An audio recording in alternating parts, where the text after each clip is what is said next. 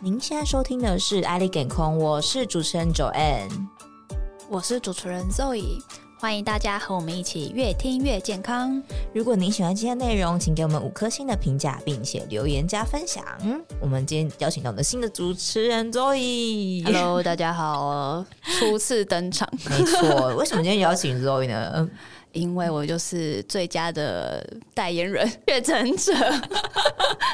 没错，因为其实现在台湾就是确诊人数越来越多嘛，然后大家其实都一直很好奇说，哎，那我们现在药要怎么吃，或者是说，哎，我确诊过后的人是不是真的就免疫了呢？大家都很好奇，所以我们今天就邀请到台塑声音 AI 健康诊所的乔圣林乔医师。主持人好，乔医师好。哎，乔医师啊，我有个问题想问，就像之前我们确诊的时候啊，大家都会一直推荐说什么要喝清冠一号，喉咙痛的症状会比较减缓。那我想问，就是清冠一号到底是什么样的治疗疗法或者是效用？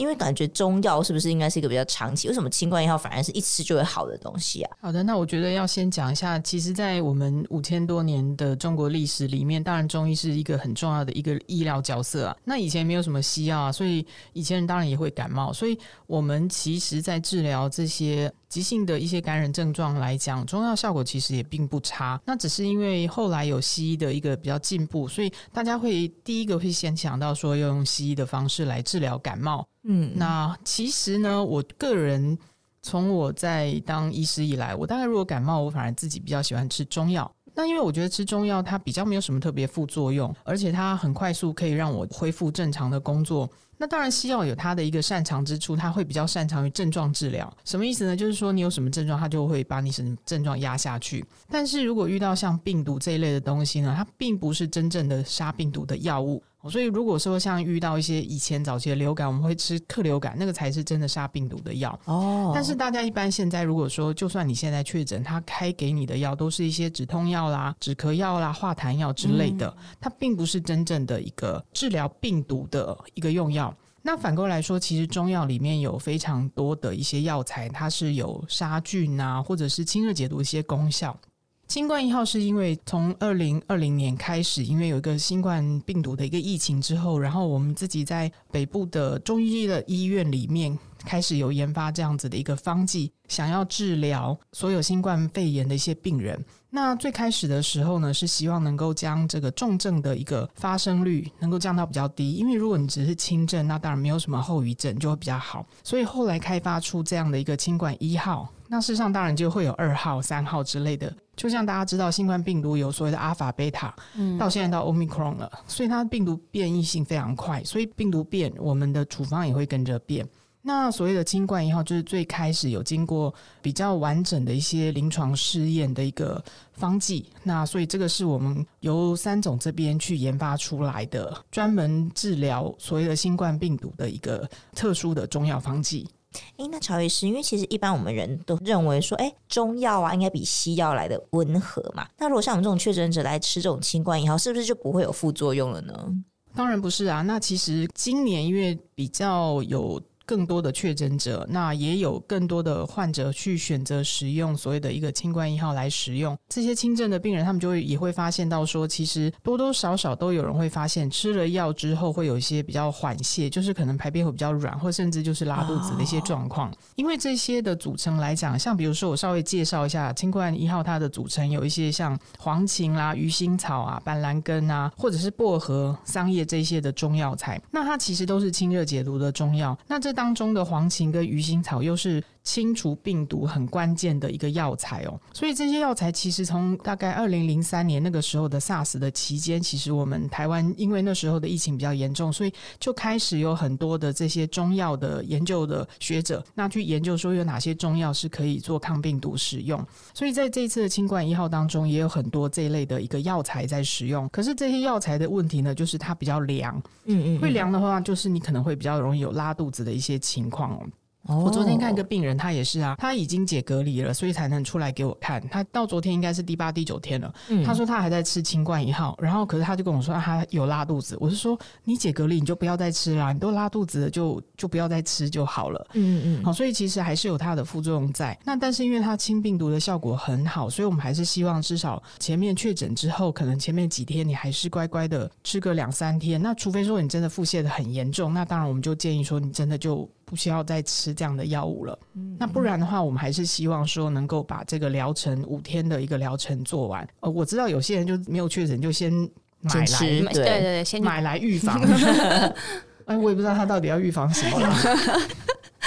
那当然，这个环境当中本来就有很多的一些病毒存在。你你说要预防各式各样病毒，那我也是没有什么意见。可是就不要让自己变成是一个腹泻的状态，这个比较重要。也就是说，小艾所讲的预防，所以这预防这种东西是。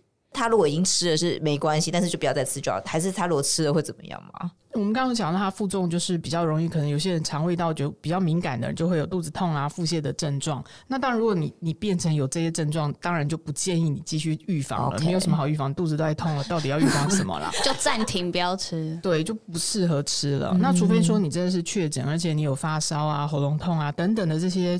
热象在的时候，那我当然觉得说，就算你有一点点拉肚子，你还是得要吃一下这些药物。诶，那乔医师还有一个问题，那假设如果他是比较吃了之后就整个身体比较寒嘛，然后他如果腹泻了，有没有什么建议呀？其实他如果吃了比较寒的时候，我们有时候会去衡量他到底是不是适合继续吃这个药物，或者是说我们会建议更改一下处方。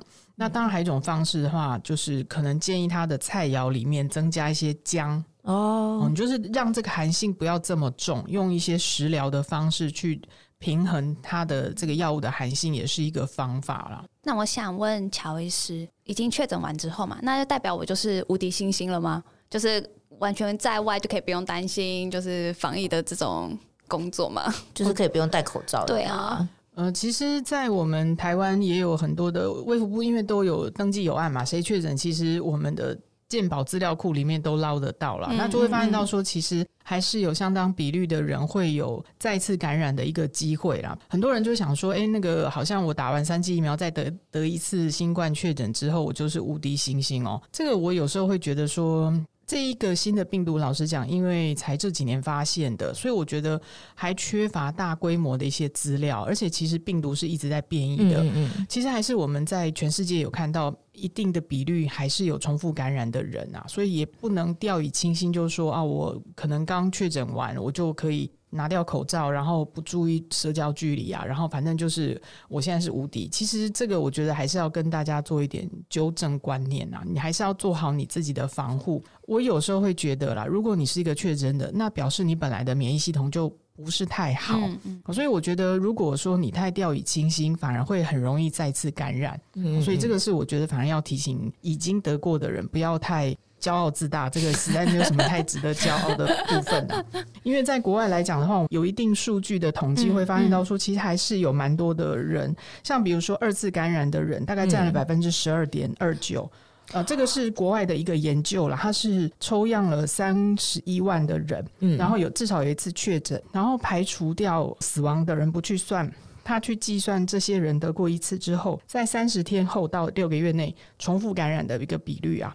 所以他发现到还是有百分之十二的人还是第二次感染了，其实很高哎、欸。对啊，嗯、那甚至还有人是三次感染了、嗯，这个是更低啦，大概占百分之一不到。哼，对。那所以呢，就是跟大家讲说，不要以为得过一次。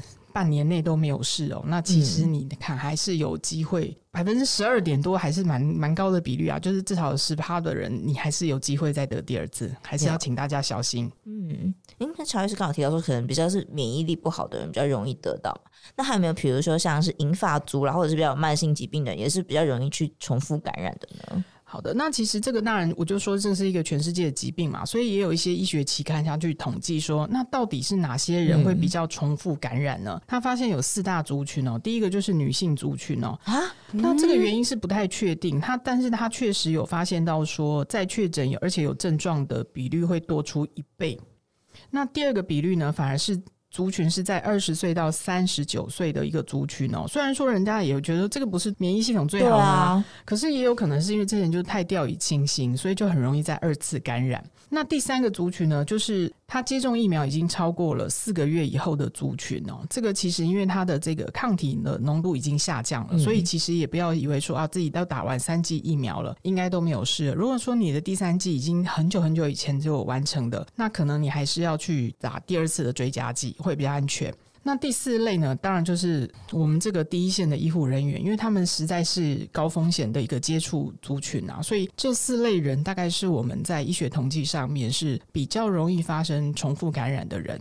哎，乔医师好奇，因为就是有的人会说你在追加这种第四季什么，它的效益是会递减的，这是真的吗？因为我们现在的一个疫苗来讲，我们都是拿原始的病毒株来做成的这些疫苗。哦嗯、那对于现在新的一个 Omicron 的一个病毒变异，其实它已经是改头换面很多次了啊，所以。嗯认不出来了，有可能效力就没有那么理想，所以我觉得有可能还是要等。其实各个药厂也有在开发他们的第二代、第三代，就是用比较新的病毒来做这个疫苗啦。嗯，所以如果说要打追加剂，如果说能够有新一代的一个病毒当成一个抗原来做这个疫苗的话，可能效益会比较好一点。因为其实台湾现在很多人好像三剂已经都隔好久了。刚有提到说，就是免疫力如果比较不好的人，那相对比较容易被感染到。那我们在中医跟西医这边又怎么去调节我们的免疫力，或提升我们的身体里面的抗原体？不管其实中西医都是会讲说要提升自己的免疫力，那其实方法大概都很接近啦，所以这边我就没有特别的区分。一般来讲，我们一定会讲说你一定要有均衡的营养啦，充足的睡眠，那你要有规律的运动跟愉悦的心情，这四项大概是不管哪一个医师哪一类的医师都会跟病人做这样的一个。建议。那所以呢，这四项听起来很简单，也没有什么要吃药这件事情。可是呢，其实大家很不容易做到啦。你比如说均衡的营养，有时候就是会随便乱吃啊，或者是外食，找自己喜欢吃的为主啦。嗯，那所以我觉得这个部分是很很常会发生，包括你刚刚讲的外食的问题。那第二个部分当然就是睡眠。其实台湾睡眠有障碍的人非常的多。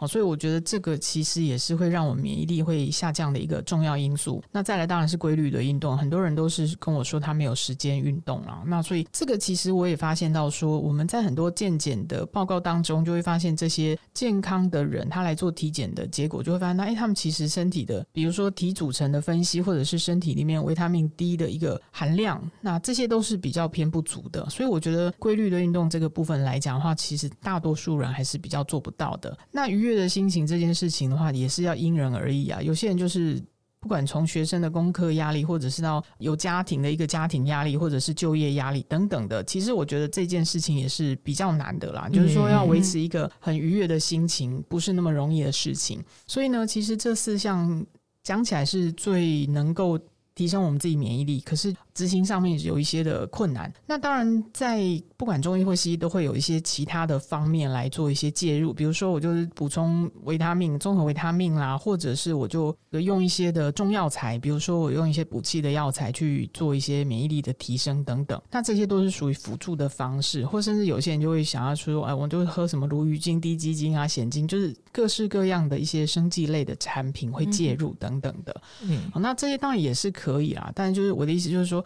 如果可以的话，我觉得还是从睡眠啊、饮食啊、运动这些方面来着手是最好的。乔医生，想请问，就是比如说像睡眠是大概睡多久啊？其实睡眠时间，我觉得每个人是很不一样的。嗯、那有些人来讲，他可能睡六个小时，他就已经非常足够了。那有些人他可能睡十个小时，他都还是觉得睡不饱。所以其实到底睡眠时间应该要多少才叫做合理？没有绝对的标准，嗯嗯、大概就八小时加减两小时，大概都可以。那重点是说，你起来之后你是神清气爽，你可以应付你所有的一些工作或功课。那我觉得，如果你可以这样子的话，那就是表示你的前一晚睡眠是很好的。可是有些人就算睡了十个小时，他起来还是会觉得好疲倦哦，然后觉得人很累，那就是表示他的睡眠品质并没有非常的好。所以我觉得睡眠障碍这件事情对于现在人来讲也是一个很重要的一个问题。那规律运动的部分呢，是怎么样才算是足够的呢？运动来讲的话，我们有分所谓的有氧运动跟无氧运动啦。那很多人都会讲说，哎、我都有什么爬楼梯啦，或者是我都有做家事啊。这个还是要必须先厘清一下，因为有一些叫做日常活动啊，有一些叫做劳动啊。那最后一个才叫做运动。那基本上你要运动，基本上你追公车，如果你要追三十分钟的公车，那我认定你是运动。但如果说你就追个一分钟就追到，那个大概就是一般的就是活动啦。好，所以我觉得时间是一个关键。如果说你平常在家里打扫啊，你会说我有都在家里打扫两小时啊，可是那个就是只能算你是就是日常的劳动或活动而已啦。那所以就是要让你的心肺能够达到一定的一个，比如说心跳速度要到一定的数目以上，那个才叫做真正的运动，而且那个持续的时间要够久，大概要持续三十分钟。如果你说就一两分钟，那我觉得就不算了。嗯，所以我觉得运动的定义它是很清楚。那事实上我们会希望每一周一周大概至少三次，那最好的话就是一百五十分钟，那就是看你自己要怎么去把这个时间。我是不建议，就是全部的运动都放在六日啊，这样就是还是很不平均啊。有些人就跟我说，我六日会去爬山啊，我会去健行啊什么的。那可是他一到五其实就是可能也都开车或坐车等等的。运动上面来讲，当然会比没有运动的人要好啦。那所以我们还是希望它有一个一定的规律性存在，而不是说你一个礼拜就是做一次或两个礼拜做一次的运动，那个可能效果比较没有那么好。就像有的人可能就是平常每一道都是走日行在三千步而已，类似像这样子，大概就是太少了。我们都是希望建议一万步啦，因为你你如果去算一下，我们每一步的距离大约是七十公分到八十公分之间嘛，所以如果说你日行万步的话，你大概可以走大概七到八公里之间呐。像有些人他就会说，他下班会提早一站，然后下车，然后就去走回家。那这个就可以去计算出你大概走了多少距离啊。所以日行万步也是一个可以的方式啦。那当然走的过程，我们就会希望说，你尽量是能够加快你的脚步，让你的心肺同时间达到锻炼。因为不是只有肌肉需要锻炼，事实上你的心肺耐力也是要锻炼啊。好，所以如果你只是慢慢走散步，我觉得那个效益就会比较差。那如果说你是可以加快一点速度的话，我觉得效果会更好。哎，乔医师，因为刚有提到是心跳可能要够快嘛？那假设说如果长期都使用这种有氧的方法，然后心跳会慢慢的就是比较没办法强度这么够，这样有差吗？有需要加强它的强度吗？还是没关系，只要动就可以？